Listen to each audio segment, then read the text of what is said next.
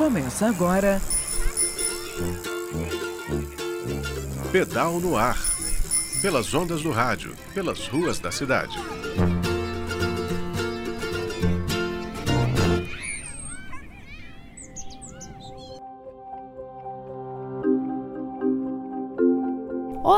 Ouvintes da UFMG Educativa! Depois de uma pequena pausa no fim do ano, que bom poder dizer olá pela primeira vez em 2021. A gente terminou 2020 com a primeira parte da nossa edição especial do Pedal no Ar sobre a negritude cicloativista uma campanha que rolou no final de 2020 com a programação de uma semana para refletir sobre a cor da pele e o uso da bicicleta. Falamos primeiro com a Lu Alencar sobre a campanha, como ela foi pensada, o que ela traz de solução para um cenário marcado pelo racismo, assim como todo o espaço, né?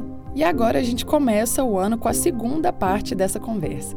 Quem vai ajudar a gente nessa missão é a Vera Inês. Olá, sou Vera Inês, mulher negra, mãe, com formação em História. Atualmente trabalho como educadora e articuladora social. Tenho também projetos escritos sobre a juventude e também sobre o pedal urbano social e faço parte do coletivo Terça das Manas. Para quem não acompanhou o episódio anterior, a Terça das Manas é um grupo que pedala e faz ativismo por meio da bicicleta. A Terça se preocupa em fazer recortes de gênero, raça e sexualidade no tema da mobilidade ativa, o que é bem necessário num contexto em que as ruas não são pensadas para todo mundo.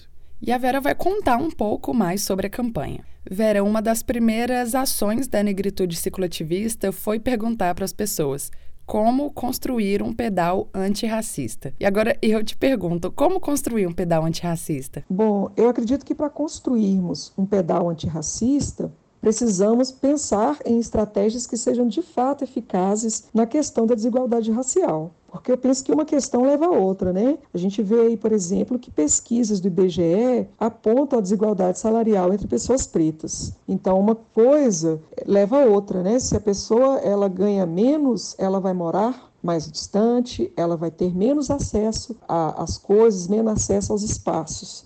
Uma outra questão também é oportunizar a participação de mulheres pretas, né? não só nos pedais, mas em todos os espaços. É importante também que as pessoas brancas entendam né, a sua responsabilidade na construção com práticas antirracistas. Precisamos também refletir sobre os espaços que os corpos negros ocupam nos lugares urbanos, nos espaços urbanos. E também convidar pessoas pretas para pedalar, oportunizar essas pessoas.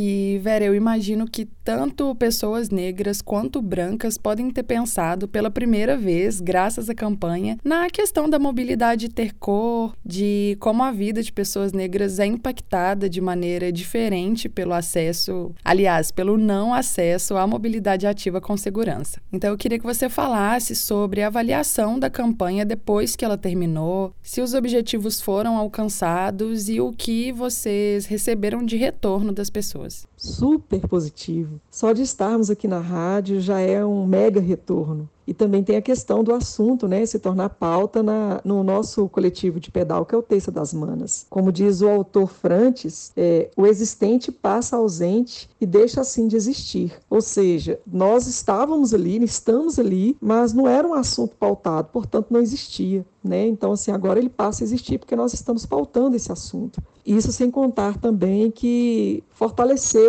né, as mulheres pretas desse coletivo né, é um coletivo de mulheres e dentro desse coletivo tem mulheres pretas, que é minoria e com essa com esse movimento, né, veio a nos fortalecer. Então foi muito positivo. Perfeito. E Vera, para você, como foi a campanha Negritude Cicloativista? O que isso causou em você? O que, que isso causou aí dentro? Nossa, foi muito interessante. Primeiro eu me senti pertencente. Depois eu me senti forte por perceber que eu não estava sozinha no enfrentamento dos desafios de ser uma pessoa preta. E por fim, eu me senti realmente ativista né, por uma causa que não é só nossa, das pessoas pretas, é uma causa da humanidade. É uma causa da humanidade. Tá aí, essa foi a Vera ajudando a gente a entender a dimensão que a campanha teve e a gente fica esperando a edição de 2021 da Negritude Cicloativista. Obrigada, Vera. E o Pedal no Ar segue pautando sempre que possível todas as lutas que se cruzam com a construção de cidades mais democráticas e humanas. O programa termina aqui, mas falar sobre racismo deve ser uma constante, não só em programas de rádio, na mídia no geral, mas em todos os espaços. E só um recado antes de terminar. Eu vou me afastar um pouquinho do pedal no ar para conseguir tocar outros projetos, mas o Guilherme Tampieri continua por aqui, dessa vez com uma mãozinha da Marcela Viana, da Terça das Manas, que também tá chegando junto. Então, o pedal no ar segue o baile e em boas mãos. Obrigada pela companhia, UFMG Educativa e ouvintes. A gente se vê por aí. Enquanto isso, corre lá no Spotify, Deezer e Google Podcasts ou em bhenciclo.org barra pedal no ar para conferir nossos episódios anteriores, tá bom? Até logo. Tchau, tchau. Você ouviu?